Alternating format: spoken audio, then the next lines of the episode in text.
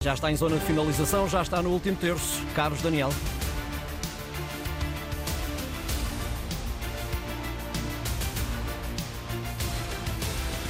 Olá, Carlos Viva, bom dia.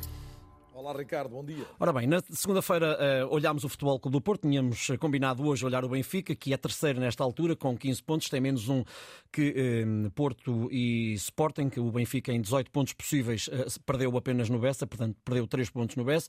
É a equipa que mais marca, tem 16 golos nesta altura. Esta é a semana que nos leva ao primeiro clássico da Liga, que está marcado para amanhã na luz.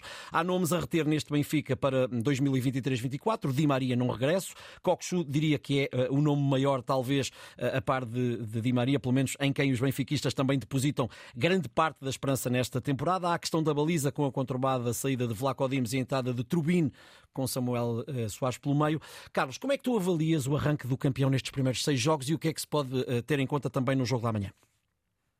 Uh, apesar de tudo, não, não me parece muito diferente do, do que foi o Benfica do ano passado. O perfil tático da equipa é muito idêntico e descontado esse jogo que teve circunstâncias particulares no Bessa, a verdade é que o Benfica, menos entusiasmante, foi ganhando com maior ou menor dificuldade os jogos. A verdade também é que no futebol português há uma diferença muito grande entre os 3 barra 4 grandes e todos os outros. E, portanto, muitas vezes nós tendemos a tirar conclusões de jogos contra equipas que estão claramente mais frágeis, um Rio Ave, um Portimonense, um Chaves, que, que, verdadeiramente não acabam por não ser jogos que permitam tirar essas conclusões, sobretudo muito positivas, em relação a qualquer dos grandes. Eh, o Benfica teve um problema da baliza para resolver, esse teve muito a ver com uh, Roger Schmidt não acreditar que Vlaco Dimos fosse o guarda-redes para o Benfica dar um, um, salto qualitativo em termos, sobretudo, de construção do jogo, de participação na, na, elaboração do jogo com os pés, e o Benfica foi à procura de outra solução. Uh, e aí foi o, o treinador preferiu não ter o guarda-redes uh, que era titular dentro do grupo, a tê-lo dentro do grupo. Eh, vamos ver, o jogo com o Porto pode ser definidor em relação a Trubin e à, e à capacidade mental, sobretudo, do jovem guarda-redes ucraniano, porque condições técnicas ele tem, vai desenvolver, vai melhorar, mas é um guarda-redes com imenso potencial. Depois, daí para a frente, eh, eu acho que neste momento, e sobretudo pensando no jogo com o Porto, há aqui eh, uma, uma questão crucial, que é de perceber quem vai ser o defesa esquerdo e quem vai ser o ala do mesmo lado. Há quatro jogadores para dois lugares, Auschnas e Jurazek, um deles será o lateral esquerdo, João Mário Neres, um deles será o ala, se Auschnas não jogar mais à frente com o Jurazek. Portanto, tem muito a ver com a forma como Roger Schmidt olha hoje para o Futebol Clube do Porto.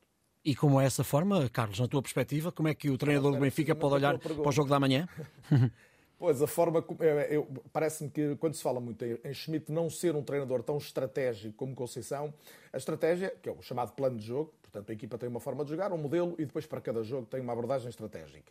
A estratégia passa muito por eh, escolha de jogadores, obviamente, perfil de jogadores, posicionamentos de alguns jogadores em função do que se conhece do adversário e depois uma capacidade para construir, sair de trás com bola, porque ambas as equipas, mas sobretudo o Benfica, gosta de fazer isso, e dificultar a construção do adversário. Ora, o Benfica, para sair de trás com bola, por exemplo, hoje precisa muito de Auschwitz, desde que perdeu o Grimaldo. E o Razek é um jogador com muito mais debilidades nesse momento do jogo.